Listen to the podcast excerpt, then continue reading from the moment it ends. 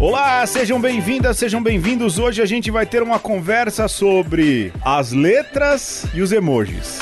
É isso? tipo isso. Meu Deus, como chegamos a isso? É, eu sou Pedro Luiz. Eu sou o Henrique Foca e a Marina de novo. E eu sou Alexandre Ferreira novamente. De novo nada, Foca. Você é da casa, meu irmão. Para com isso. É que a gente tá aqui num combo de programa duplo, né? Pois é, pessoal. É. A gente falou semana passada, não, vamos continuar gravando. Só que há um fator aqui entre eu, Alexandre e Henrique Foca e a Marino, que é a idade. A gente não aguenta ficar até muito tarde. O sono vem, né? e aí a gente ficou falando da vida e resolveu gravar outro dia, então então vamos fazer um programa, continuação do programa passado, mas a gente tá gravando no dia normal e assim vamos. Então, para você que chegou aqui nesse programa pela primeira vez, volte uma casa, vai lá pro programa anterior e aí você chega nesse aqui, ou pode ouvir esse e voltar pro outro, tanto faz, mas ele é uma sequência direta do programa anterior. É isso, né, senhores? Pra, pra você que ouviu o outro e emendou esse, pensando assim, ah, os caras vão estar tá naquela loucura. Eu espero que não. espero que principalmente eu divague menos. Mas Porque olha... às vezes eu acabo de ouvir e eu falo assim, meu Deus, eu fugi totalmente do assunto. Mas olha, eu vou dizer para você que esse programa gerou feedbacks muito positivos, viu? Foca, Alexandre, eu mandei para vocês, lógico, né? Claro, Opa. Foca tava, tava participando. Sim, né? sim, sim. Olha, gente falando bem, de longe, lá do Mato Grosso do Sul, gente elogiando. Então, assim, foi, foi, foi bem. Olha, foi bem bacana mesmo. Então, assim, senhores, orgulho é pecado, mas que orgulho fazer esses programas com vocês. Eu assumi a função de orelha nesses programas, então essa é a minha tá função: bom. controlar o tempo e ser a orelha. Agora, tá agora só tem essa pequena resposta de manter o nível para esse segundo. É, mas vai dar certo. Fé no pai que o programa sai. Senhor... Você mantém o nível alto e pode deixar que eu descanse. As descambadas eu tiro na tesoura. Olha o barulho da tesoura aqui, ó, ó, ó da edição.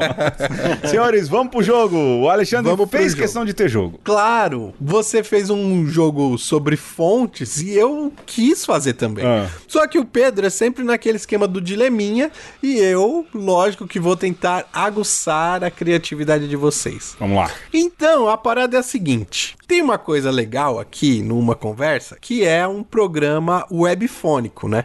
Que inclusive tem uma questão interessante de inclusão de pessoas que não têm a visão completa, né? Digamos assim, uma, uma pessoa que teria alguma deficiência é, visual não teria problema de acompanhar o podcast, né? Então eu pensei no seguinte jogo um jogo áudio descritivo. Hum. Eu vou mandar para vocês imagens. Certo. E eu vou pedir para que vocês dêem o contexto da imagem. Evidentemente vai ter uma frase ali, vocês vão me dizer o que está escrito nessa frase. Hum. E aí vocês podem inclusive fazer comentários sobre como está escrito. E aí vem a parte da fonte, né? Vocês têm que descrever a letra ah. e tem que dar um nome para fonte. Meu Deus. É o, é o jogo do Moisés às avessas, não é isso? É, Pedro começa e assim eu entendo. Vocês sabem do que eu tô falando, o jogo do Moisés, né, gente? Olha. Como que é o jogo do Moisés? Ô, senhores, eu vou mandar, vou ser obrigado a mandar aqui. O Moisés do Silvio Santos desenha uma bola. Ah, é. Esse não... Moisés, esse Moisés. É, você não consegue, né, faria, né, Moisés? Quem faria esse link? Moisés! Não consegue, né? eu? Ah, é claro. Esse tipo né? de cultura eu sou especializado. então eu tô mandando agora a imagem lá no Telegram. Vamos lá. Certo. Manda no, manda no grupo dos patrões secreto. que eles ficarem assim, sem saber o que tá acontecendo. Não, é sacanagem. Vou mandar no identidade. O Pedro começa então. Vamos lá. Peraí, já mandou? Toma, mandou. primeira Pera. imagem. Mandei. Tá, peraí que tá abrindo. Rapaz, isso aqui foi a Alice que desenhou? ou não? ah, então, contexto, texto. Peraí, deixa eu abrir no celular aqui, porque no computador não ficou muito legal, viu? Peraí. Eu tenho que fazer uma audiodescrição disso, não é? É, o que que é isso? Tá. na sua cabeça? É um desenho infantil Hum, de uma criança, provavelmente numa escola, não é? É, mas também há um desenho de dois adultos. Elas, e todos esses desenhos estão dentro de um quadrado, né? E há ali dois adultos, depois há uma série de mesas e parecem crianças ali. Há algo escrito que eu não leio, que eu não consigo ler, não é? Mas é um desenho infantil, escrito Hildebrando, com H, né? Hildebrando. E embaixo algo escrito assim: Tia, faz tarefa o nome da minha tia e amarai te outra professora. Patrícia. Ah, peraí. Tia, foi a tarefa, o nome da minha tia. E amarai. Te... Eu não consigo. Professora Patrícia. É E difícil. o é gosto. Eu gosto da tia Geli, Gisele também. Gosto da minha escola. Tá aqui, gosto da minha escola. Porque lá ele da eu. Porque lá eu aprendo a ler. Aprendo a ler. Ela é um outro idioma. E também eu aprendo aí que eu vou brinco batate. Brincar bastante. Brincar bastante. Aê, Foca, obrigado pela ajuda. Aí eu vou brincar bastante. Bonito, não tá, É, escrito- rapaz, não tá escrito é- isso não, mas a gente entende. A gente entende. Entende. Rapaz, olha, mesmo. eu entenderia mais hieróglifos do que- primeiras letras. Todos nós já passamos. Pois é, pois é. Eu, olha, na minha cabeça eu sei escrever do jeito que eu sei hoje, que já é ruim, né? É. Ah, o que, você quer que eu dê o nome dessa letra? Deu o nome dessa fonte. E o Delbranda. E deu branda, ótimo. Já o cara pôs o nome lá. Muito bom. Foca, você Excelente. pode pôr, por favor, isso aí lá no, no post, por Pô, gentileza. Vai hein? tudo entrar. Inclusive, o que a gente não colocou do, post- da- do episódio passado, nesse a gente vai colocar bastante referência. E aí os meninos Perfeito. postam na- na- nas redes sociais também. Coisa que a gente não tinha, não tinha feito, a gente faz agora. Exato. Muito É que o programa sai domingo. Domingo é sempre um dia difícil, né? é dia da preguiça. Vamos lá, Alexandre. Os caras escolhem bem o domingo. Todo mundo no meio da Tá bom. feijuca. Vamos lá. Segunda, segunda imagem agora foca, decifra, contexto, texto e nome da fonte. Tem, tem um cartaz. Ah, Tem por um que, que car- esse não caiu pra mim, Tem um viu? cartaz bonito no que deve ser uma padaria. É, é aqueles cartazes que é uma placa que, que fica em pé assim. Eu gosto. E tá escrito. Eu acho sensacional, hein, Foca? Os caras que desenham isso aqui, meu. Pô, é difícil essa letra, essa, esse Eu tipo acho, de, de lettering, sabe? É, tá Às escrito. vezes você sabe que eu fico horas vendo vídeo dos caras fazendo esses cartazes. Eu amo ver isso. Pra, pra quem não tá enxergando, é aqueles cartazes que você vê no supermercado de preço de carne, preço dessas coisas que o cartazista, inclusive, tem uma, tem uma profissão, é um cartazista, que às vezes você vê é, mercado contratando, o cara fica lá desenhando com pincel as letras e você vê que ele tem maior é, coerência e consistência nas letras. Não é, não é eu você escrevendo lá, não. Tem que ter, Sim. uma, tem que ter uma, um, um talentozinho mesmo. Mas vou, Tem, tem, tem uma é, régua ali. mas voltando à, à imagem, tá escrito: produtos dessa mesa contém glúteos em sua composição. ah, não sei, essa fonte é bonita, ela não merece um nome como glútea, mas podia ser. Pode pôr bunda. Seria a Bunda Sans. Bunda Sans. Porque não tem Porque serifa. não tem serifa. A gente vai falar nesse programa do que significa Sans. Ô, Foca, eu, se eu pudesse sugerir, essa letra poderia se chamar Chico Rodrigues. Nossa, mãe. Que E o conexão. produto, e o produto dessa mesa pode ser uma feijoada, né? Um rabo de porco. Se não contém glúteos agora, vai conter no futuro. Boa, boa, boa. Muito, Muito boa. bem. Vamos pro tema, senhores. Vamos, olha, eu tinha mais aqui, mas fica para uma próxima. É. Vamos lá.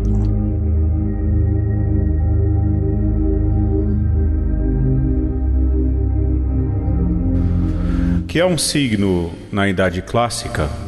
Pois o que mudou na primeira metade do século XVII por longo tempo, talvez até hoje, é o regime inteiro dos signos, as condições sob as quais exercem eles sua estranha função. É aquilo que, dentre tantas outras coisas que sabemos ou que vemos, os erige de súbito como signos, é seu próprio ser. No limiar da Idade Clássica, O signo deixa de ser uma figura do mundo, deixa de estar ligado àquilo que ele marca por liames sólidos e secretos da semelhança ou da afinidade. O classicismo define segundo três variáveis: a origem da ligação, o tipo da ligação e a certeza da ligação. Bom, pessoal, no programa passado nós falávamos da ideia e da necessidade humana de se reproduzir ou de se gravar a memória e de como isso foi passando das pinturas para os códigos, como o código reproduz a fala e como os códigos foram sendo elaborados pela humanidade, se transformando na escrita. E a gente foi falando também da questão da padronização e a partir da padronização, então, as outras evoluções, o formato formato de letras, a gente começou a, a falar um pouco sobre isso, não é? A questão da serifa. E a gente chegou em Gutenberg, que foi o inventor da prensa, o cara que imprimiu a primeira Bíblia. O Foca lembrava que o Gutenberg foi o dono da primeira startup e que flopou, né? Foi, flopou grandão. E terminamos com o Alexandre, ainda falando da questão da prensa de Gutenberg, o quanto isso popularizou a Bíblia, a ideia teológica, melhor dizendo, a ideia eclesiológica e pastoral por trás dessa invenção de Gutenberg. Lembrar também que alguns séculos antes, uh, o Oriente, na verdade não o Oriente, a Ásia já produzia algo de. Reprodução alfabética mesmo, né? Mas no é, caso, é, o alfabeto deles. É escrita. Exato. Um tipo escrita. É, uma escrita com argila, não é isso, Foca? Exato, é. E aí a gente parou em. É... A gente parou falando dessa, dessa sociedade que veio depois do livro impresso, né? Eu até, até, citei tudo, uh, citei Leonardo, mas tem toda aquela, aquele acontecimento da, da época do Renascimento, um pouco do fim da Idade Média e Renascimento. Toda essa época já é é, turbinada, vamos dizer assim, por essa nova invenção que vai ficando cada vez mais popular e mais barata, né? Vamos dizer assim, que tudo que é, é inovação no começo é nicho e é caro, né? Pois é, chegamos aí. E aí entra toda a revolução da reprodução, não é, o Foca? Claro. Porque aí começam a surgir livros, jornais começam a ser impressos. Aliás, jornais. Vou... Jornais. Né? A ideia de, de um, algo que é, é impresso diariamente ou semanalmente. Exato. Você tem ali uma, uma linha de produção. E a partir de Gutenberg, da prensa, dos jornais, surge também a publicidade, não é isso, Foca? Porque a primeira mensagem publicitária surgiu em um jornal impresso, não foi isso? Exato. É, é bom, eu até quero voltar um pouquinho para falar, para falar de que depois do Gutenberg, com os séculos, com os anos foram passando, surgiu uma profissão é, que não existia antes, como toda invenção, que é o tipógrafo. Os caras começaram a, a trabalhar numa profissão profissão de desenhar uh, ou esculpir uh, bloquinhos de, de chumbo para serem colocados naquela maquininha e imprimir livros. Uh, no começo se usava uma, uma fonte padrão, que era uma fonte da época, que é aquela fonte germânica que hoje a gente conhece como Black Letter, que se você lembrar de filmes nazistas é a fonte que você tem na cabeça. É uma fonte bem grossa, bem pesada, que parece que foi escrito à mão, mas você vê que tem alguma coisa de máquina. Essa fonte era uma fonte uh, clássica uh, do período de Gutenberg. E a partir daí começa a existir um pessoal que começa a inovar no desenho das letras. Isso parece uma coisa pequena, mas eu, eu gosto de frisar e queria começar disso porque é também uma revolução. Se a gente parar para pensar que lá no começo a gente falou que alguns caras inventaram uns símbolos tão legais que juntos formavam palavra e apresentavam uma linguagem, quando esse, esse conjunto de gente vai pro lado artístico e consegue, entre aspas, deformar esse esses símbolos, mas ainda assim fazer com que eles sejam reconhecidos, também é uma coisa muito legal, né? Ô Foca, você falou da Black Leather, eu abri aqui e de fato é uma letra bem bonita. Conheci a pessoa, mas não sabia o nome. é. E sabe do que eu lembrei também, que tem a ver com essa questão artística aí? Ah. É as iluminuras medievais, né? Sim, sim. Que sim. eram aquelas letras bonitas e com desenho no meio, que no início de cada folha ou de cada cada texto tinha lá uma iluminura. Exato. É, e, e parece que é muito inspirado, né? É daí, né? Certamente. Como, a- co- como, como a gente falou que tudo é evolução, né? Se você imaginar, quando se inventou a máquina de imprimir, que tipo de letra Gutenberg desenhou para imprimir na máquina nova? Ele desenhou algo que ele já conhecia, né? É, as inovações não vêm todas de uma vez. Ele, é, os tipos que ele desenhou eram tipos que ele via desenhados em caderno. Então, a Até gente, porque ele não era um artista Exato, design é, de fontes, ele, não, né? ele, não cria, ele não criava isso. Então, é, com o passar do tempo é que surgem é, pessoas que falam, puxa, agora a gente consegue imprimir com um bloquinho é, esse tipo de letra. Mas se a gente desenhar um outro tipo de letra, se- será que se, se eu desenhar um A que não seja assim, mas que seja assado, as pessoas vão entender como A? E a partir daí se cria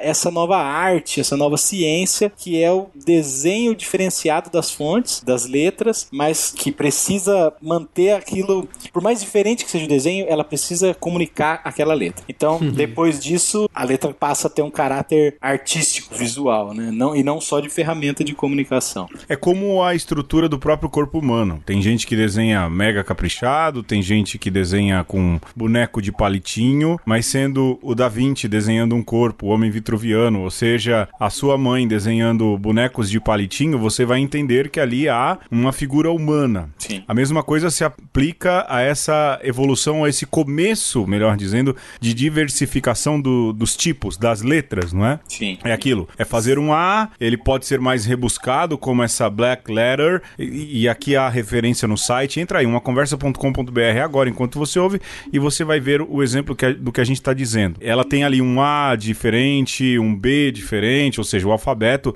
mas você consegue identificar ali que é um- uma letra do alfabeto. Tá. E uma letra mais rudimentar também é, é um A, é um B, é um C, não é?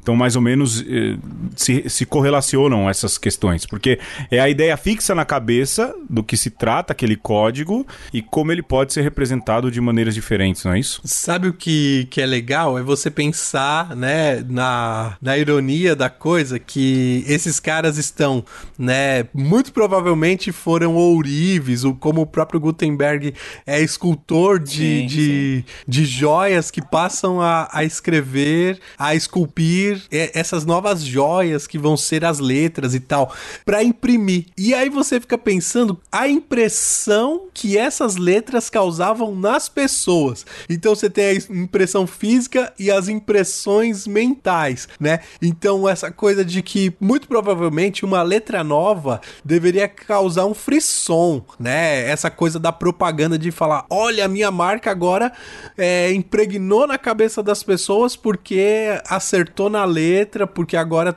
já tem essa identificação é, de letra como arte, mas também como é, um produto para identificar isso daqui é daqueles caras. Isso é interessante também do ponto de vista espiritual da coisa, né? De, de como, além da materialidade, você tá mexendo com a cabeça das pessoas através da arte dos tipos. E aí, é, por causa dessa criatividade humana, né? Depois que se começou a brincar com estilos de desenho, a coisa ah, deslanchou de forma a, chegar mais ou menos ah, no que a gente tem hoje. Então, é, primeiro foram criados ah, fontes serifas mais simplificadas, porque a Black Letter já era difícil, ela manchava às vezes o texto ao ser impresso. Então se desenhou i- itálicas as letras caidinhas de ladinho para caber mais letras numa folha e economizar na impressão. Ah, Ah, daí que vem o itálico. e foi desenhado na Itália por um, por um Ah, não por um italiano, mas por um, se não me engano, inglês, o Jenson. E aí ele deu esse nome porque para fazer uma homenagem do lugar que ele estava. Mas é, as, as inovações foram vindo assim nesse tipo de teste. Ah, num dia, um cara, um cara um inglês chamado Baskerville testou ah, enquanto ele desenhava. Vamos pensar na letra D de dado. O pauzinho da letra com uma espessura, o, o bracinho da letra D de dado minúscula com uma espessura e a barriguinha com uma espessura variável. E essas coisas criavam um contraste. E isso criou um tipo de letra, aquelas letras que a gente imagina de loja de luxo. Ah, uma letra que tem outra característica. E aí ele, de certa forma, ele pensou no contraste do desenho, que antes não tinha. E aí, desse- dessa mesma maneira, outros caras foram pensando, puxa, e se eu pegar agora esse tipo de desenho e tirar essas serifinhas, arrancar essas pontinhas. como é que será que fica? E aí o cara fez isso e criou a primeira sans serif, que é como a gente chama sem serifas em inglês. Às vezes você vai ver só sans em algum lugar, que são as letras que a gente mais vê hoje e tal, que não tem essa herança é, dos romanos e dos impressos que a- e dos impressos antigos, as caligrafias antigas que a gente citou no programa anterior. Ah, Olha pro teu celular agora e você vai ver que a letra do seu celular, ela é dessa família de sans. A letra do zap. a letra do zap. A letra do Zap também. A letra do Zap também. Mas a- as letras do- das programações de, de telefones, em geral, são sem serifas, não é isso, Foca? Exato. E a partir daí, a, a inovação foi continuando até chegar ao ponto da, da- do que a gente falou até no programa sobre design, que foi o momento em que na Alemanha a gente tinha uma escola famosa de. Ainda era a República de Weimar, entre, entre as duas guerras, tinha uma escola famosa de arquitetura chamada Bauhaus, e se começou a experimentar desenhos geométricos da letra. Puxa, mas e se a gente eh, tentar ser mais puro e fazer a parte redondinha ser um círculo, a parte reta ser. Alemão tentando ser puro já dá calafrio. é, é tipo é, é tipo as fontes que você vê hoje, por exemplo, no logo da Volkswagen. A gente vê muito, ela é bem redondinha. É a fonte do logo de uma conversa, é bem parecida. É, são fontes mais geométricas e tal. E aí, quando. ah, isso até é uma coisa curiosa, tem um post que eu escrevi no, no meu blog, depois eu deixo o link. É, o Hitler e os nazistas não gostavam é, dessa. Desse, Dessa de- pureza. desse caráter inovador dessa galera da, da Bauhaus. E eles come- Ah, mas conservador ama o passado. É Exato. assim sempre. é, tanto que eles queriam que tudo fosse escrito em black letter, naquelas letras antigas góticas, pra respeitar o passado germânico. E esses caras começaram a ser perseguidos. Pra- é, é, foram perseguidos, esse É, pessoal o- da escola. O- os nazistas queriam a letra preta. é, tá bom. Da escola inova... E a escola, essa escola adorando. essa escola inovadora começou a ser perseguida. Esses caras, a princípio, foram para a Suíça, fugidos, muitos desses tipógrafos famosos. E lá eles começaram a desenvolver um estilo. E aí eu chego no ponto que o Pedro falou outro dia que um amigo dele não gosta da Helvética. A Helvética foi uma fonte que vem daí. Os caras todos alojados na Suíça, fugindo eh, da guerra, criam um estilo internacional que está presente em todos os lugares hoje. Você vai lembrar fácil da caixinha de Parmalat, aquela, aquele tipo de letra bem institucional. Aquilo é Helvética. Ah, Metrô de São Paulo. Metrô Metrô, de São Paulo, ela é muito, de Nova York ela é também. muito né? boa e clara pra. Eu pra- senti uma certa paixão nessa descrição do. Ah, Mas que- rapaz, eu tenho, eu tenho uma camiseta helvética. Depois eu vou falar mais disso. Mas aí, seguindo, o pessoal que estava na, no pós-guerra, esses caras da Suíça foram todos convidados para ir para os Estados Unidos. De uma forma ou de outra, essa galera abasteceu a indústria da propaganda americana. E aí, a, a, a, a nossa noção hoje do que a gente vê de arte gráfica vem desde essa época. Porque as fontes ah, são quase as mesmas ou são muito inspiradas ah, e tudo vem eh, dessa, desse encontro desse estilo evoluído da sua época, esse estilo modernista europeu quando chegou na América e aí a coisa, a coisa se espalhou. As fontes foram ficando mais altas ou mais largas ou mais gordas ou mais magras. De acordo com o verão, De- né? de. Deveria, deveria ter também assim, olha, moda outono inverno do, das Da fonte. Mas você sabe que tem assim moda. Fonte tem moda. É, Tem, não tem, É, Foca? tem. Quando a gente está criando algo, é, se você usar fontes que é, estão naquele momento assim super em alta, com algum tempo, você que trabalha na área percebe que ela ficou velha. Por exemplo, teve uma, Saturou o teve uma mercado. época que a fonte do Spotify, que se chama Circular, é, também ela é a mesma fonte do Airbnb, de várias grandes marcas. Teve uma época que essa fonte ficou bem saturada. Todo mundo, todos os novos projetos que você via estavam com essa fonte. É, então você percebe que é uma coisa que tá na moda, assim. é, tem moda, assim. Ô Foca, agora uma pergunta, né? Você tem essa percepção? A gente, eu, Ferreira, né? Vou dizer por nós aqui, porque conheço meu parça, mais ou menos a gente consegue ter uma percepção, porque a gente trabalhou com isso, né, Alexandre? Em seminário, a gente trabalhou com essas Você questões de sim, produção. eu sou do Word Art. Eu sou. É, não, não, não, não fuja, vai. A gente tem uma leve percepção dessa coisa. Sim, sim. Mas você acha que o usuário, ele tem, por exemplo, você me falou agora da fonte do Spotify, que é a mesma fonte do Airbnb, ou foi durante Uhum, um tempo.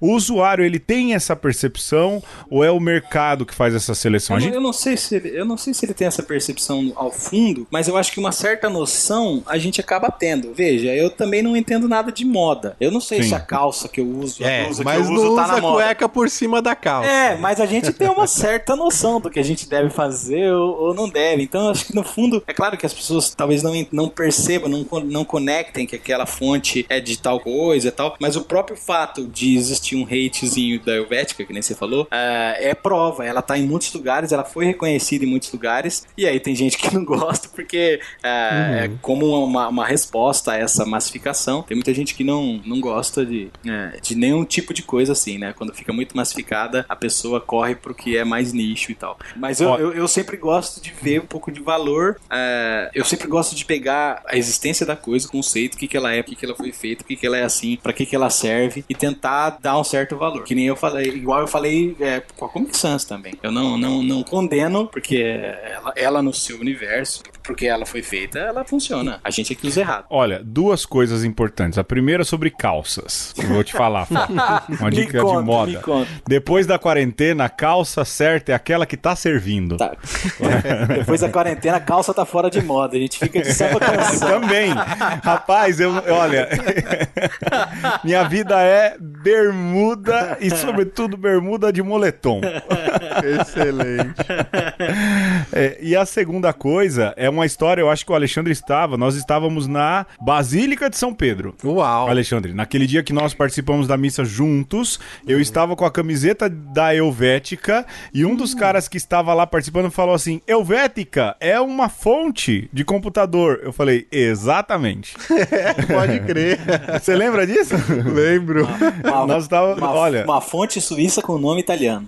Pois é, não, e o cara, o Helvética. cara, o cara na Basílica de São Pedro parou a gente pra falar isso. Tá. Real oficial, Fox. Então, Nerds, assim, né? Nerds. Nerds, nerds. Conhece o tanto nerd. que a, a fonte é famosa. Mas eu lembro de um meme que falava, na dúvida, use Helvética. Pra mim, que sou assim um usuário que não é um usuário que nem o Foca, bom, na dúvida eu vou de Helvética mesmo. né? Claro que a gente tem a dificuldade hoje de a Helvética não existir fácil em muito, por exemplo, em computadores Windows você não tem Helvética. Ah, isso Não até, tem, isso né? até a gente vai Não falar, é aberta, a gente vai né? falar mais pra frente. Ela é uma fonte, é uma fonte, como é que Paga. Como é que se chama quando é uma roupa feita no, no ateliê? É uma Sobre medida? É uma fonte sobre medida que seria. Você tem que comprar ela, tal. Uhum. Ah, é, mas é, diferente de outras fontes que estão no sistema operacional, você não acha ela fácil. Mas no celular, por exemplo, hoje já existe, né? Eu acho que no, no próprio Instagram, uma das fontes padrão que você usa tal é ela, tal. Mas ah, é, é por isso, acho que é, esse tipo de conversa, na dúvida do Helvética, é uma, é uma é algo meio estrangeiro, porque ah, ela também era, era a fonte do sistema da Apple. Tudo que você comprava da Apple vinha em Helvética. Então, é claro que aí massificou muito mais e- e A babação de ovo, mas, é, né? mas é claro que é, aí que vem a coisa. Veja, a Helvética é dos anos 40, se não me engano. Ela não tem nada a ver com a Apple. A Apple é que ah, se atentou ao, Adotou. se atentou ao fato de que era algo bem feito e usou. A culpa não é da Helvética, vamos dizer assim. Sabe onde é que tinha Helvética? É. No CD 5 mil fontes que a gente pagava 5 conto lá no Viaduto Santa Efigênia. Ê, A, saudade. gente, a gente tá falando muito. Aliás, Santa Efigênia é a minha padroeira, viu? Uma santa de devoção que eu tenho. Meu, mas 5 mil fontes dá o quê? Dá um disquete. A gente, Dá, mas vendia um CD, né? A gente tá falando muito de Helvética, mas já que vocês querem é, ser técnicos a esse ponto, falar de um nome de uma fonte, de uma família tipográfica, agora, agora só pra, pra dizer, porque como estamos gravando um programa de fonte, é bom usar o termo, pessoal, se quiser pesquisar mais. A fontes são os arquivinhos que você instala no seu computador. É, Ah, é verdade. Sim, uma, exatamente. uma família. Não, não, eu tô, eu não tô te corrigindo. Não, você tá certo. Foi Uma- melhor que nós Uma agora. família tipográfica é, Não o, é difícil. é o conjunto da regular mais a bold, a negrito, mais a itálica, mais a negrito itálica. E, Ah. e- e isso é interessante ver que quando você põe no seu Word aí e digita qualquer letra e dá um super zoom, você vai perceber que a fonte negrito não é a fonte regular com um contornozinho um pouquinho mais grosso. Que eu fazia essa malandragem Não no é, CorelDRAW. então. E a fonte itálica não é a fonte regular tombadinha com alguns graus, não é. Elas são todas desenhadas especificamente. O maluco que faz isso, ele desenha uma por uma e, e- e pelo menos essas quatro, essas quatro variações empacota isso numa família e vende entende? Ah, É uma arte até que eu tenho pra mim que foi uma não foi uma decepção, mas foi uma revelação que eu tive quando eu fui pro mestrado na Itália. Eu vi que tinha duas cadeiras de tipografia e eu vi que uma delas era prática. Eu fiquei super feliz. Eu nunca tinha desenhado uma fonte e, e eu falei, puxa, eu vou voltar tendo desenhado uma fonte. E eu tinha uma certa ilusão, como como eu sou, eu sou um cara muito caxias, então é, eu sei que se eu se eu tiver o material pra estudar, eu vou estudar, eu vou aprender, eu vou pegar. E a fonte, a, a arte da tipografia se revelou muito menos científica do que, do que técnica. E eu, Sério? Não, eu não tinha essa expectativa. Eu achava que, sei lá, fosse desenhar a letra O. E aí eu ia saber, eu ia aprender qual espaçamento que eu deixava, né? A na, na direita e na esquerda da letra O. E aí, quando eu desenhasse a letra N de navio, ela teria um espaçamento também e tudo daria certo. No fim, fechado, eu tinha uma fonte. Me enganei redondamente. Eu tive dois professores, uma italiana e um alemão, e a coisa é toda de feeling. A coisa é toda É de feeling. visual. é, é feeling e, e suor. Porque se você colocar uma distância igual entre duas letras e encaixar, pode ser que o A com o B de bola fiquem bem naquele distanciamento padrão. Mas o A com o L de lápis minúsculo, que é só um pauzinho, se eles tiverem o mesmo espaçamento matemático, eles não, Não eles dar não vão dar certo. Então, ca- Caramba! cada uma das fontes relacionada à sua amiguinha do lado tem um espaçamento específico e não há regra, não há técnica, não há nada pra isso. Caramba, eu tô, eu tô de cara, eu tô de queixo caído aqui. Explode a cabeça da gente quando você Deixa eu fazer uma confissão aqui que eu acho que tem a ver com isso. Quando você pega lá uma imagem na internet e aí tem uma letra que você quer mudar, que você quer aproveitar a arte que o cara fez, Aham. mas você quer brincar com as letras fazer lá e tal. gracinha. Você quer pôr um word art, né, Ferreira? É, um piratex e tal. E aí, quando não bate, então, tipo, tirou o A e colocou o L. Não encaixou direito, é isso. É isso. É isso. Caralho, eu tô, eu tô, aí eu fica tô... aquele espação da próxima letra. E aí os, os, ter- os termos técnicos para cuidar disso remontam até lá no passado, até o Gutenberg. que Isso é isso se chama kerning, que é a distância de, um, de uma letrinha de chumbo para outra letrinha de chumbo. Da mesma maneira que a distância do entrelinha, ah, que se chama LED em inglês, tem esse nome porque era uma barrinha de chumbo que ele colocava separando uma letra da outra. Então, todos os termos de tipografia remetem lá ao Gutenberg. A gente trabalha no computador, mas os termos nos programas remetem ao Gutenberg. Rapaz, olha, eu tô de queixo caído com essa história da proporção das letras Exato. aí. Isso, isso, é- isso foi uma decepção, entre aspas, pra mim. porque eu achei o que eu. Foca precisou ir à Europa pra contar que isso eu pra seria gente. um bom tipógrafo. E aí lá eu percebi que ah, tem que bater palma pros caras. Inclusive no Brasil, ah, ah, os melhores que a gente fica sabendo, a gente nem sabe que tem no Brasil, mas tem no Brasil empresas que fazem tipografia, são poucas, mas tem, porque é uma arte que dá trabalho pra caramba e que acaba sendo mal paga, né? Porque tem todo um mercado de fonte eh, no mercado negro. O pessoal baixa, o pessoal pirateia e, e o Quem- o quem faz isso? O autor quase não recebe. Mas tem, mas tem uma galera, inclusive queria deixar registrado, o pessoal da Plau, do Rio de Janeiro, que eu até me consulto, é, que, que são os caras que fizeram a tipografia da Globo. Eu lembro que eu enviei a minha fonte um, é, pro, pro, pro Rodrigo, que é o responsável, e ele ficou me dando dicas assim, grátis, o cara super me dando dicas de como melhorar e tal. Então eu até falei, puxa, esse cara é um cara que é um cara bacana e faz uma profissão tão difícil no Brasil, desenhar fonte e tal. E eu acho muito interessante, assim. Eu queria homenagear essa galera, porque são heróis, viu? São heróis pra desenhar Olha, isso. Eu, eu, Depois dessa, eu sou. Porque eu fiquei pensando, Foca, você faz lá, ah, eu preciso combinar o A com o B, o A com o C, o A com o D. Você tem que fazer todas as combinações. O A com a- o número, o A com o espaçamento. Depois com as letras maiúsculas, e depois com as letras acentuadas do latim, e depois com as letras acentuadas do cirílico, cara. É um É trabalho. por isso que demora, um trabalho cara. de maluco, cara. É um trabalho de maluco. É um trabalho incrível. Ô, ô, Pedro, você esqueceu do despatrocinador, Não, né? esqueci não, rapaz. Eu vou chamar agora o Tom Zé pra falar de letra e a gente já volta. No domingo das letras, pega o braço do E, passa talco no O, quando o pucutu chama o T para o Tu. No domingo das letras, sua pacatá, pega o braço do E e o empequete, passa talco no O, quando o pucutu chama o T para o Tu.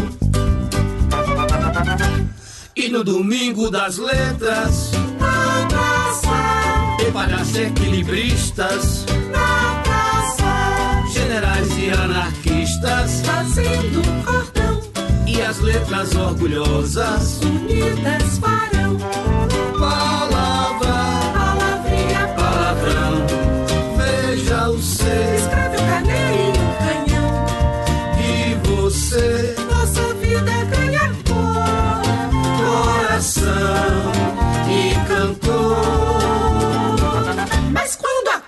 de jejum, solta um ritimado pum, pum, pum.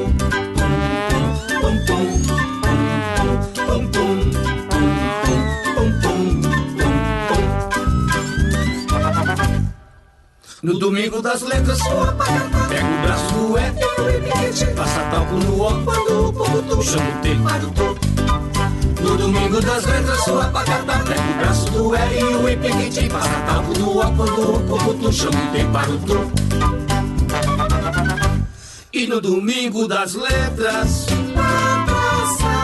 tem palhaços equilibristas, generais e anarquistas, fazendo cordão, e as letras orgulhosas, unidas farão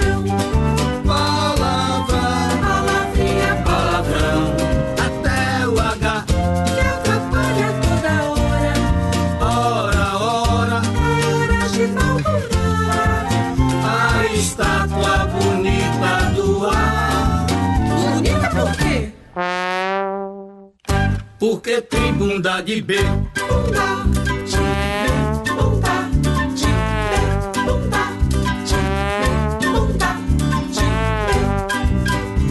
pé. no domingo das letras, pega o braço do E, E o impequite, passa talco no O, quando o povo tu chama o T. para o tu. No domingo das letras, sua pacata, pega o braço do E e o impequite, passa talco no O, quando o povo tu chama o T para o Tu. No domingo das letras, sua pacata, pega o braço do E e o impequite, passa talco no O, quando o povo tu chama o T para o Tu. No domingo das letras, o apagata pega o braço do E e o impequite passa talco no O quando o povo tu chama o T para o Tu. No domingo das letras, o apagata pega o braço do E e o impequite passa talco no O quando o povo tu chama o T para o Tu. No domingo das letras, o apagata pega o braço do E e o impequite passa talco no O quando o povo tu chama levantou. No domingo das letras, o braço do Caçulué e o Epiguete já sacavam no apuro, o fumo do chão que levantou. No domingo das letras, o abacatapé do Caçulué e o Epiguete já sacavam no apuro, o fumo do chão que levantou. No domingo das letras, o abacatapé do Caçulué e o Epiguete já sacavam no apuro, o fumo do chão que levantou.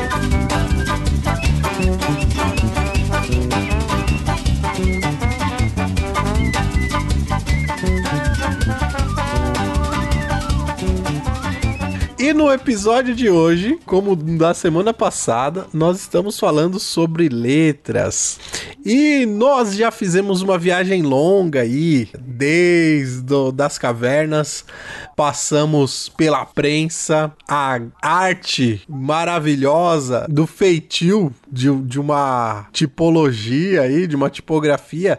Só que tudo isso ganhou um, um novo passo aí de existência com as telas. E certamente houve mudanças na forma de lidar com as letras. Diz aí então, Foca, é, o pessoal ia com um cinzel na, na tela para fazer as fontes daí em diante. Pô, essa história, a história da, das, das- da, da entrada das fontes na tela, é uma daquelas histórias que muita gente ah, é fanboy. Eu vou contar ela sem ser fanboy, porque eu sou crítico eh, das figuras, mas eu acho que eh, tem seu valor histórico, né? Eh, a gente começa a pensar do início da computação, não da computação lá atrás, mas da computação pessoal, né? E a gente lembra dos primeiros Windows e MS-DOS, que era aquela tela que muita gente que tá ouvindo não viu, mas se você curar, é uma tela preta que só tem umas fontezinhas bem quadradas que chamam, se chamam monospaced, que todas as fontes têm o mesmo espaço. É, em então. verde, numa tela preta, uma coisa de, de fósforo. Como é que se chamava aquilo? Tinha um nome. Fósforo, acho que era fósforo verde. Porque aquilo era a computação. A computação, no começo, eh, não se tinha essa preocupação com elaboração visual. Até porque os caras estavam fazendo um milagre de um bando de moleques estar criando placas eh, de, de, com relés e com, e com peças de engenharia funcionando e mostrando comandos numa tela. Então, no começo não se preocupava muito com a aparência dessas coisas, né? E, e isso é, pode ser visto nos primeiros DOS e nas coisas da, da IBM e, da, e, da, e da- do comecinho da Microsoft. Ainda na BIOS do seu computador. Exato, é, é. E aí, Que nem nem. Não aparece mais BIOS também, né? É, ninguém mais vê, né? Ninguém mais vê. Pessoa- Deixa É, dar um pau no seu computador que você vai ver.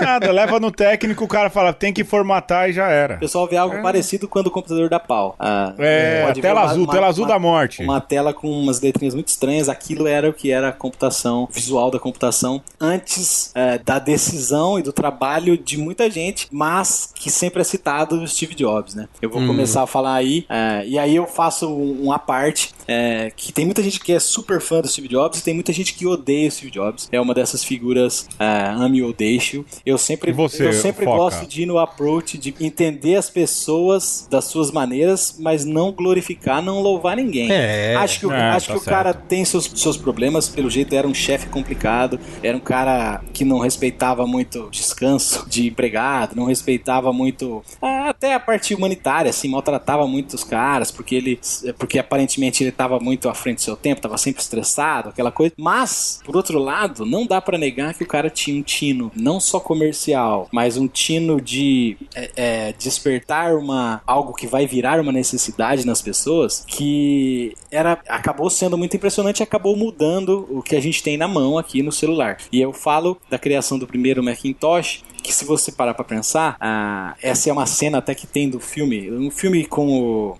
Ashton Kutcher, tem uma cena no YouTube bem famosa que ele manda um cara embora, demite um cara porque o cara não colocou a parte de tipografia no Word que eles estavam fazendo, um, um- um processador de texto. É, e o cara bate boca com ele dizendo que, pô, mas ninguém quer fontes diferentes no processador de texto, as pessoas só querem escrever um texto e tal. E aí ele fica bravo com o cara e fala: você não, você não entendeu a minha visão e tal. Aí tem toda aquela louvação do personagem.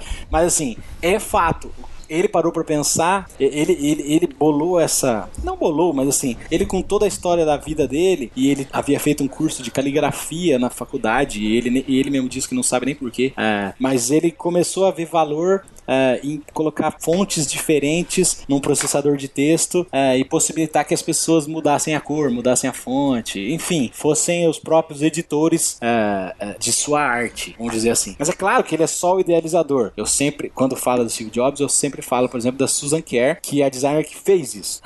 uma uma coisa é o cara que manda, e outra coisa é a pessoa que dá um jeito de transformar pixels, que nessa época eram quadradinhos. Os pixels hoje são os micro quadradinhos na sua tela. Se você dividir sua tela pela resolução dela, às vezes é, o seu computador é 1920 por 1080. Se você di- dividir sua tela por 1920 quadradinhos na horizontal, por 1080 quadradinhos na vertical, uma unidade dessa é um pixel. Então você imagina que a pessoa que começou a desenhar em tela no computador, ela tinha que desenhar um pixel desse por pixel para construir algo que se parecesse com aquela letra que já se via bonito nos É, impressos. era um Minecraft de adulto, É, né? que já se via bonito nos impressos. A gente tá falando de 84. Então, em 84, a gente já tinha publicidade, a gente já tinha cinema, a gente já tinha tudo. Mas como reproduzir aquilo que a gente conseguia fazer muito legal, estampando carimbo com tinta em tela? E aí, a Susan Kerr é uma dessas representantes, porque ela é a, a- a- responsável, a chefe do que veio a ser a tela do primeiro Macintosh, que já tinha ícones, ícones inclusive que a gente tem até hoje, o iconezinho de apagar, iconezinho de lixeira, aquele iconezinho do navegador da Apple, que é um rostinho dentro de um quadradinho. Várias coisas que estão no mundo hoje eh, foram pensadas nessa época, de pixel para pixel. E junto com isso veio a potencialização de desenhar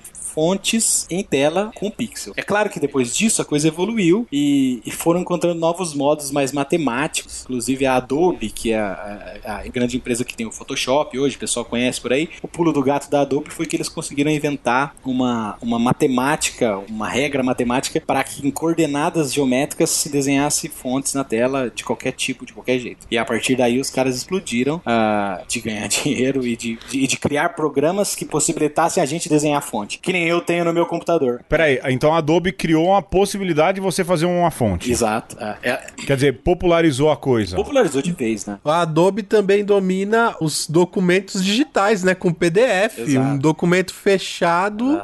é, geralmente você vai usar o programa da Adobe, Isso. porque tá ali, vai manter. Não importa onde você abra, ele vai abrir do mesmo jeito. Tudo começou daí. Eles eram, eles foram parceiros dessa galera que estava fazendo os primeiros computadores é, a, a conseguir viabilizar programas através de, de operações matemáticas e tal, desde a parte de tipografia até documentos, né? É, e aí, a partir daí, esse Macintosh fez muito sucesso. Esse Macintosh virou uma coqueluche, nunca chegou até nós. Veja, a, a mim mesmo nunca chegou. Isso era 84 nos Estados Unidos. Isso não chegaria até nós. E aí tem um outro cara de valor que é o Bill Gates. que, que você vê muito naquele filme, é, para quem não assistiu, eu recomendo, Piratas do Vale do Silício, que é a história do Bill Gates e do Steve Jobs, um roubando coisas do outro e tal. Ah, não vou fazer julgamento de quem roubou mais e tal, mas tem uma coisa dessa. Ah, e, o, e o Bill Gates vê isso, ah, vê esse sucesso da Macintosh e começa a reproduzir a mesma coisa no Word, pede para seus programadores, para seus designers fazer. E aí começa o que a gente vê hoje, o Word ter uma lista de um monte de fontes que não estão lá à toa, na verdade a Microsoft ou comprou a licença ou pagou para que aquelas fontes fossem desenhadas para que eh, o sistema deles fosse minimamente atraente para concorrer com a Macintosh. Então temos o caso famoso da Arial, você abre o seu Word, você vai ver Arial. Arial Arial é é o desenho simplificado da Helvética, porque a Microsoft achou impossível pagar a licença da Helvética é, da forma que a Helvética cobrou, e eles simplesmente fizeram um desenho um pouquinho mais simples, mas ah, é a Arial é, o- é a representação da Helvética no computador popular. Que Mas não tem o mesmo charme, né? não tem o mesmo charme, claro. Quando você compra um produto ah, falsificado, ele até serve pra muita coisa. Mas ah, você, você pensa, putz, mas se eu tivesse o dinheiro mesmo, eu compraria o original. essa, essa é a nossa cabeça, né? E eu- Se o Bill Gates tivesse ido lá no viaduto Santa Efigênia, resolveu o problema. você imagina, é uma coisa que as pessoas não param pra pensar. Você imagina que essas empresas elas gastam muito com licenciamento de Sim. fonte. Muito, muito, Sim, muito. sim. Então é normal, depois de um tempo, elas ah, contratarem artistas para desenharem os seus próprios. Ah, um exemplo, eh, um dos últimos exemplos que eu lembro é a Netflix, que também usava Helvética até o ano passado eh, e pagava pela licença anual, que deve, devia ser uma bica. Os, os alemães que são da família de quem desenhou a Helvética há muito tempo, porque não tá ninguém mais por aqui, ainda ganham muito com essas licenças. E aí a Netflix, Caramba, a Netflix do ano passado pra cá comissionou um time pra desenhar uma fonte própria. E hoje, se você abrir a Netflix, ela é- parece com a Helvética, não é Helvética, é uma fonte da Netflix própria. Então é, é, tem, há, há todo, é, há todo um mercado gigante hoje por trás disso que foi sendo formado justamente nesse momento em que elas foram embutidas no computador, elas foram sendo simplificadas e, e foi possível desenhar novas. Mas veja, é, até, até lembrando do seu amigo lá, Pedro, é, as pessoas podem desenhar fontes hoje, novas e a cada vez mais, mas vira e mexe um grande negócio desse que explode, explode usando o meu Vertica, explode usando uma. simplesmente porque elas são boas, ainda são bem feitas. Tem, coisa, São tem clássicos. coisas antigas, clássicas que são boas. Ô, Foca, mas deixa eu dizer, por exemplo, a Arial parece mesmo, assim, um olhar menos atento, ela parece a Helvética. Você falou que a Netflix está desenvolvendo aí uma parecida. Não tem problema de direito autoral, não? Então, eu acho que tem. Eu nunca fui a fundo nisso, mas eu acho que deve ter. é, se tiver, se parecer demais. Mas eu até vou colocar uma imagem no post, depois o pessoal vai ver, de uma em cima da outra. Pensa, é, você é, digitar todas as letras e põe com papel celofane assim uma em cima da outra. Você vai ver que os caras são malandros, eles mudam todos, os- todos os caracteres. Nenhum é igual. Não tem como processar e falar que é igual, sabe? Tem pequenas mudanças e, e da, Ari- da Helvética para Arial, por exemplo, tem pequenas mudanças para pior. É, a Arial perde muito da Helvética, mas sim, tem pequenas mudanças. É muito difícil os Olha, caras ganharem um processo eu- em relação a isso. Eu só queria que o, o descendente do cara que inventou o alfabeto resolvesse processar esses caras. Imagina? É, né? Vocês estão usando A aí, Alexandre. É, pois é. Mas, Mas- mas você sabe que a gente e- falou tanto de, de, de Helvética aqui, eu- e, e nem é a minha fonte dessas clássicas favoritas, eu queria fazer uma homenagem a uma fonte que todo mundo eh, vê e conhece, eh, que é a Futura. Que é, Futura, que- linda! Que, que essa sim é uma fonte que ela tem um traço marcante, que ela foi escolhida como a fonte para representar a humanidade. Ela é a fonte que a Uau. NASA coloca em todos os veículos que ela manda para fora e que ela põe mensagenzinhas assim, que somos do planeta Terra, é, mensagens de contato que, se- que se algum ser achar, não sei se vai conseguir ler, mas todas são compostas em Futura. Inclusive o que foi deixado na Lua também é composto em Futura. Tem- eu vou deixar a imagem bonito. também. Ela é uma fonte Saudade. Ela é uma fonte dessa linha é, dos alemães, que, que é, de- de- desses alemães que quiseram brincar com a geometria mais pura possível, e você vai ver que ainda não é pura, os círculos não são tão círculos, tem uma adequação visual ali, mas ela é quase completamente geométrica, e, eu gosto bastante, acho que a Futura funciona muito, e, Oh. e- e o logo de uma conversa é algo que não é Futura, eu desenhei essas letras, mas é, do- da mesma forma que a gente falou, é bem inspirado, é bem inspirado. Ô, ô Foca, é, eu- enquanto você falava, eu fiquei pensando assim: é, tá lá o cara jogando nas categorias de base, aí tem um olheiro que fala: esse cara tem futuro, vem jogar aqui no, no, no time da Microsoft.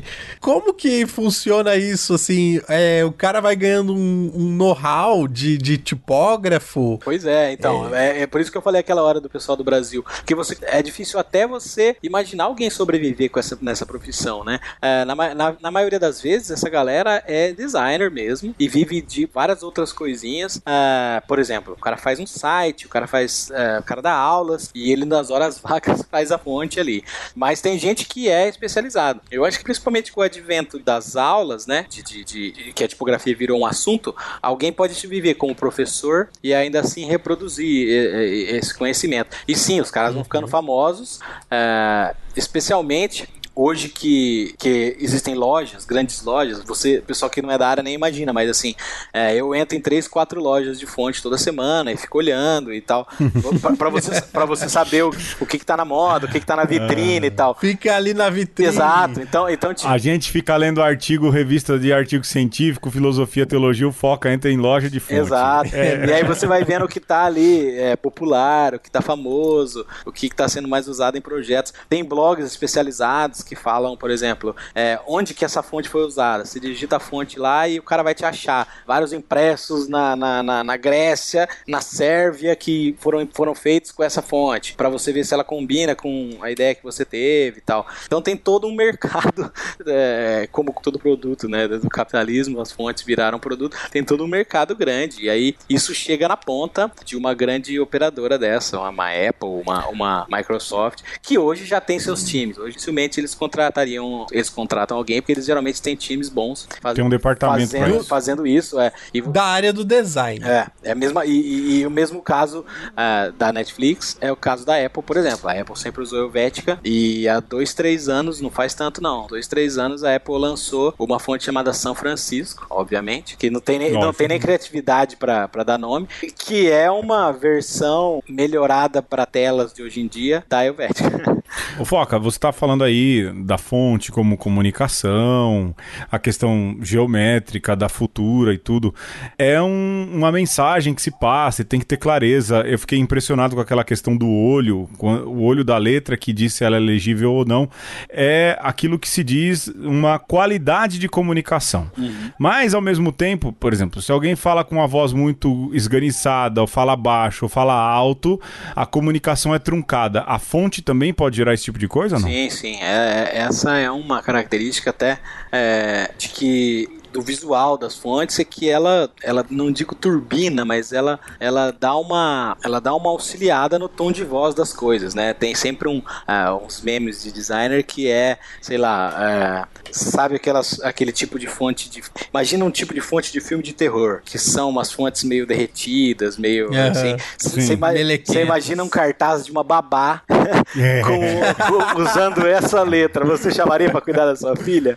Assim, claro, Não. esse é um exemplo, é, Não, é- exemplo exagerado, mas sim, é, de, é, de certa forma, os estilos é, eles comunicam alguma coisa, até porque ah, nós humanos a gente cria padrões das coisas, né? Padrões mentais e padrões visuais. Então, é, você é claro que a, a- a gente como designer, quem trabalha na criação, não pode se amarrar nisso, porque se você se amarrasse sempre nas regras, se todos esses inovadores que a gente falou até agora se amarrassem nas regras, não, não tinham feito nada diferente, né? É, é igual, igual o cara que, que fala que consegue fazer análise da personalidade pela caligrafia, né? Nossa, mano. Nossa, Eu tinha um professor na faculdade de marketing que fazia isso aí. A fonte, a fonte que você usa diz quem você é. a personalidade dos médicos, então, seria tensa, hein? Pois, não é? Eu, particularmente, eu sou um. Eu, eu tenho assim. assim, um carinho pelas letras com serif, sobretudo Times e Garamond, eu gosto muito. E olha que eu não sou esse senhor de 50 anos de idade, tô a caminho para chegar lá, né? Mas assim, para mim essas fontes elas têm um quê de tem essa questão de personalidade de fonte com o autor? Você acha que isso é rola muito acho não? Que tem, acho que tem. E, e, e, e esses exemplos que você citou, é, é, é, claro que elas acabam sendo é, até como trabalhos de arte mesmo são assim. Elas acabam virando um expoente e tudo que se faz hoje, é, sempre que você vai desenhar uma fonte com serifa, uma grande agência vai desenhar uma fonte serifada, uma fonte que, que imprima de forma bonita e tal, é muito difícil ele fugir completamente do que foi feito numa Bodoni ou numa Garamond, numa coisa. Bodoni, rapaz, coisa que é bonito, hein? sabe? Então, claro, você consegue inovar, mas é preciso reconhecer que tem coisas antigas que têm muito valor, foram muito bem feitas e é difícil desligar. É, é, acaba sendo natural é, elas terem uma identidade muito forte e você vê até a identidade delas em outras coisas. Até, até tem um estilo novo, que é meio adiantado para vocês, mas é, se chama brutalista, vem da arquitetura e tal, que é o de fazer as coisas é, que apresentando é, o desenho um pouco mais desconstru, desconstruído. Então você vai ver umas serifas que tem uns, uns traços que não são da serifa normal, que é uma cara meio maluca, fontes que são geométricas arredondadas e de repente tem um caractere que parece não ter nada a ver com aquilo. Uh, isso é um novo estilo, é, é, é, o que o pessoal sempre vai tentando, né? Inovar, desconstruir o que, o que existe, mas é algo que tá sempre, tá sempre com aquele fundinho, o clássico vai estar tá sempre ali, sabe? Eu, eu, sempre lembro da história do... Ninguém parte do nada, É, né? eu sempre lembro da história do Picasso, que o Picasso mesmo disse numa entrevista que ele, ele não nasceu pintando as coisas daquele jeito que você imagina hoje. Aquela, aqueles tudo meio quadrado, tudo meio desconstruído, aquela arte super moderna. Não, antes o Picasso pintava a natureza morta, pintava as coisas clássicas, aprendeu tudo sobre a pintura clássica para depois inventar o estilo dele e desconstruir, né? Uh, acho que a tipografia é assim também. Por mais que os caras você... tentem fazer coisas novas, diferentes, você sempre vai ter o clássico lá e que foi bem feito, que foi bem pensado, pra, seja para te inspirar ou seja para te inspirar a tentar fazer diferente, né? Você falou do das fontes aí nessa inspiração brutalista. Eu joguei aqui no Google. Eu também. É. E sabe o que, é que eu lembrei? Do dos das pichações em São Paulo, Isso. que tem gente que vem de longe pra para estudar, né? É, as, as, as pichações, né? O picho, na verdade, aquela cultura do picho, que é diferente do grafite, eles têm sim, sim. um valor e o pessoal, o pessoal, eu não sou. E tem o valor é, exatamente é, na letra. Eu não sou né? especialista, não, mas eu sei, já li coisas a respeito, que tem valor no, na característica dela ser super distorcida, mas ao mesmo tempo é, ser reconhecida. Então, ah, isso é um caráter importante, assim. Os caras conseguem ah, deturpar, vamos dizer assim, a ponto de, de ficar uma coisa original, mas de não perder perder o caráter de, de mensagem, né? Que é, é, que é importantíssimo. Diferente das fontes de banda de metal, que ninguém consegue que aí entender você não consegue ler, né? Que aí ela vai, aí ela vai parando de perder a função é, real Cara, dela. porque vira qualquer coisa, né? Cada uma pior do que ah, a mas outra. se o grupo ali, se um, um, grupo de pessoas consegue entender entre eles, já tá valendo. Já como... Mas não dá, Alexandre. Não dá. Tem banda aí que, pelo amor de Deus, rapaz. não como... Agora, por falar falar nisso, eu acho que a gente pode dar um passo aí. Porque a gente queria chegar aqui também, não é, Alexandre? que é a comunicação pela ideia. Verdade, se, se não chegar, não tem problema. A gente faz um. Um terceiro. Um terceiro, um outro dia. Na verdade, precisa... vocês gravaram. Não, senão a dona Foca mata nós. Vocês gravaram não, dois não, programas não. só pra falar disso. Fala a verdade. Eu tô falando imagina. há um tempão pra chegar nisso. Olha, assim, tem tanta coisa essa... que eu queria falar. Mas é, essa é... comunicação pela ideia essa comunicação pela ideia é muito presente hoje. Eu, eu lembro, eu vou, para mim, o que os emojis significam de um jeito ou de outro. Que uma vez eu tava numa paróquia, aí uma das secretárias era avó, e ela levou os dois netinhos e era um fim de ano, foi todo mundo almoçar junto. E aí um dos netos fazia assim com a menina, murmurava alguma coisa. E a menina respondia, hum, e ele, hum, e ela, hum, e eles se comunicaram ali por isso. e se entenderam na, numa, numa linguagem totalmente hermética dos dois, fechada para os dois. Hoje em dia, eu vejo uma comunicação muito grande para quem tá de fora através dos emojis. Se comunica ideias, não é? Dá um, onde chegamos? Meu pai me manda emoji. Calcule. Meu pai Tá me manda certo, emoji. tá certo. Você gosta disso, Alexandre? Como sobrevivemos sem os emojis, cara? Olha, eu, eu não gosto, mas vocês ah, obviamente vão saber que eu não gosto, porque eu acabei de ficar fazendo declarações de amor por uma hora. por uma hora não, por dois programas da tipografia. E aí eu vejo as pessoas se comunicando pura e simplesmente por emoji, voltando aos hieróglifos. e eu fico, É, pois é. poxa, é, Não, eu, eu acho que há uma perda de, de riqueza de comunicação. E aí não falando do visual, acho que há uma perda de riqueza, até porque é, se as pessoas pudessem desenhar seus próprios emojis e pudessem customizar as coisas, eu veria outro tipo de valor. Mas as pessoas se limitam ao a um alfabeto pictórico criado por alguém. E acho que aí a gente vai perdendo comunicação, sei lá. Não, não. Ó, eu vou defender os emojis. Defenda, cara. defenda. Olha, é, eu, eu entendo o que você tá querendo dizer e a sua defesa até agora das letras está ótima. Nota Tirou 10, 10 pra você. Mas os emojis, eles vêm é, retomar algo que de fato se perdeu é, com, com, a, com a comunicação não pictográfica. É, eu diria que os emojis são quase como que o 3D da comunicação, cara. Explique. Porque, assim, em- vamos pensar. A gente já tem os emojis já funcionando há algum tempo na, na nossa, na nossa escrita. Um ponto de exclamação, um ponto de interrogação é um emoji. É, faz sentido. É, é- quer comunicar uma emoção. É claro que o uso do emoji ele precisa ser depurado. Eu tenho certeza que daqui a algum tempo isso vai ser. Mas quando eu comecei a, a- a usar emoji, né? Quando o smartphone começou a se popularizar, é, eu tinha mania de começar uma frase com um emoji e terminar com outro, porque eu achava fantástico eu poder colocar uma mensagem entre os símbolos de emoção, como se aquilo que eu falasse é, estivesse mudando o que eu tô sentindo, entendeu? E, e, de fato, às vezes isso acontece. Você tá falando e, e conforme você fala e você escuta, aquilo vai repercutindo em você. Sim. Então, eu acho que o, o emoji ele dá essa profundidade na comunicação. Se você é, prescinde da, das letras e fica só no emoji, aí você trunca a mensagem, de fato. É, é, isso é foi, foi nisso que eu pensei. Foi nas comunicações que você manda uma mensagem grande e alguém te responde uma carinha sorrindo. Eu, aí- eu, eu penso, puxa, mas aí a gente tá arrebentando com dois, dois milênios de comunicação. É, Mas aí, deixa eu te perguntar. Você falou do, que o emoji é o 3D. E é fato, o 3D tá saturado. Você não acha que saturou a comunicação de emoji? Não, eu digo. Você não acha que essas mensagens bolsonaristas do Zap saturaram os emojis? Então, mas o, o Pedro, se você usa só um D, aí você tá perdendo, entendeu? Sim. É, se você usa só o emoji, de fato. é, sim, eu entendi É. o que ele quis dizer. O emoji de forma complementar. Exato. É, eu confesso que quando eu vou usar um emoji, eu fico ali na escolha de Sofia.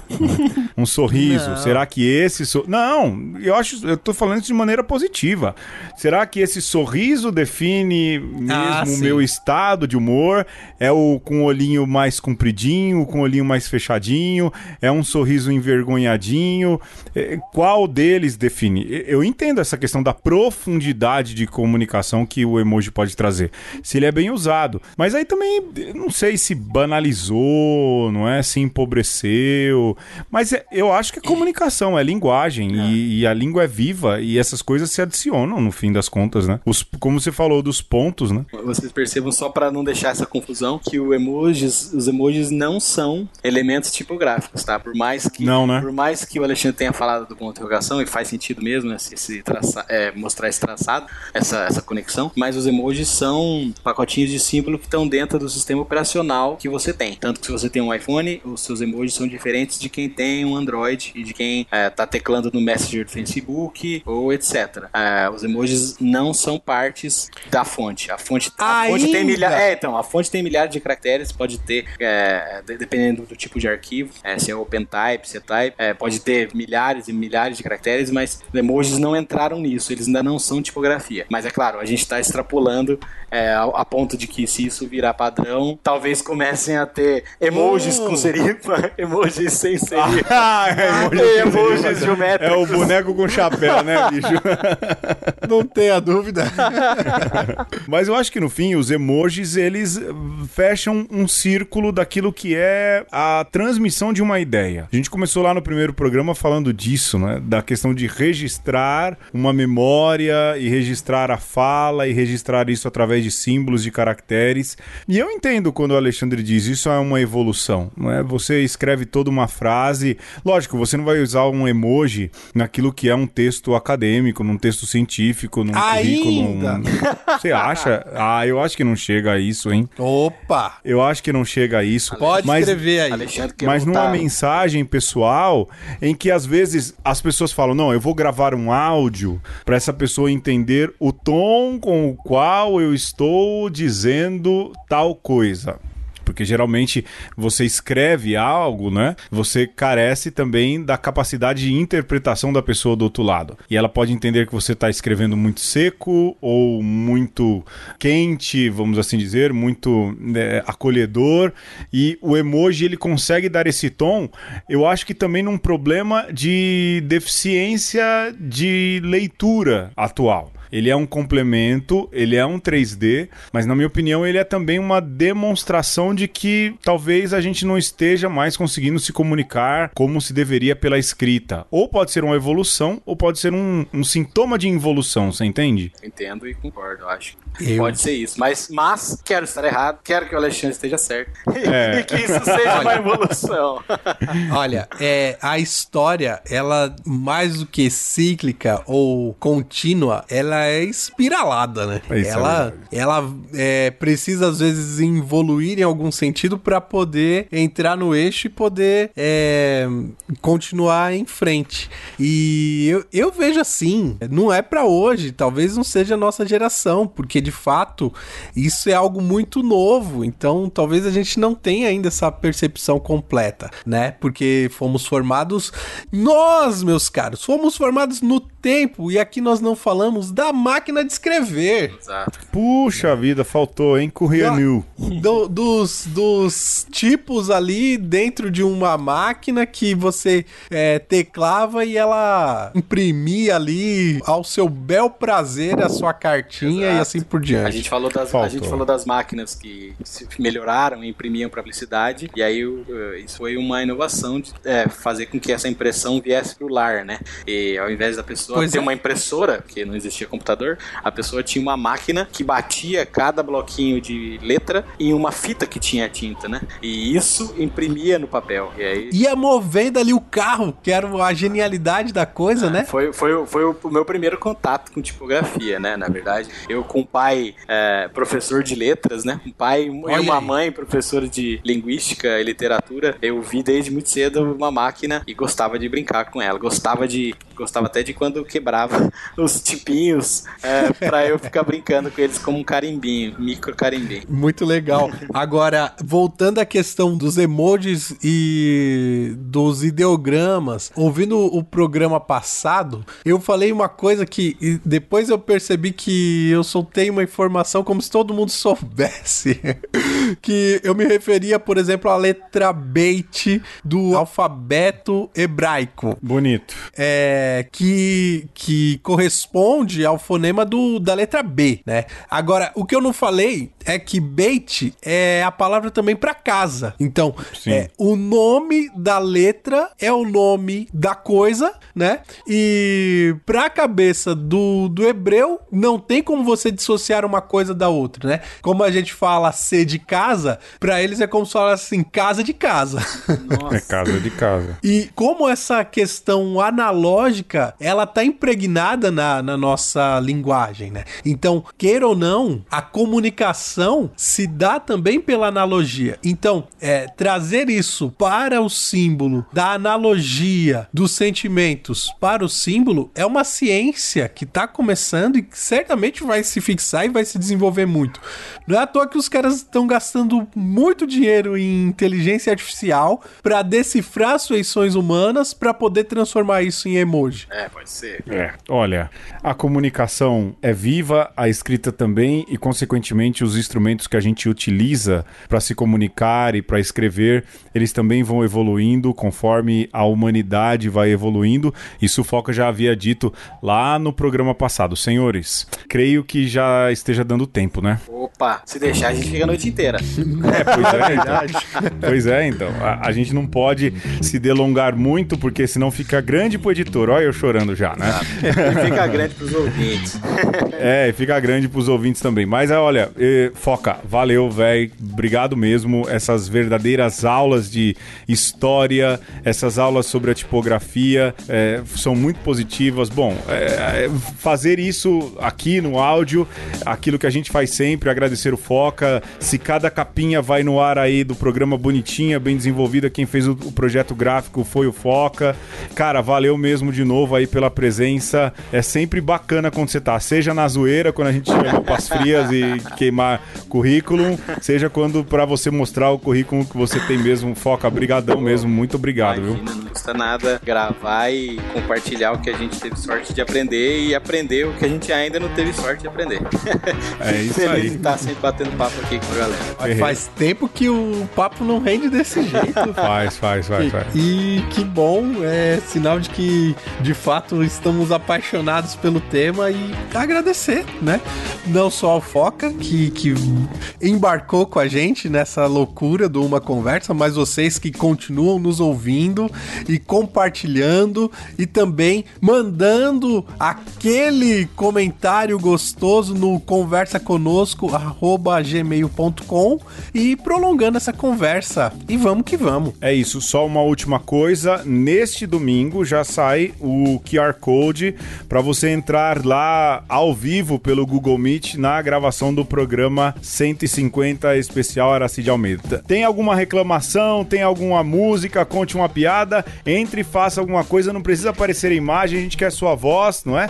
Mas vamos tornar esse programa bem bacana, bem diferente. Eu tenho certeza que vai ser e vai ser legal se você participar. Então, nesse domingo já tem lá o QR Code para você entrar no dia que é dia 7 de novembro, às 20 horas, no canal do YouTube de Uma Conversa, gravação ao vivo do programa 150. É isso, senhores, juízo, um beijo. Um abraço. E um aperto de mão É isso, sem emojis ou com emojis. Tchau, tchau.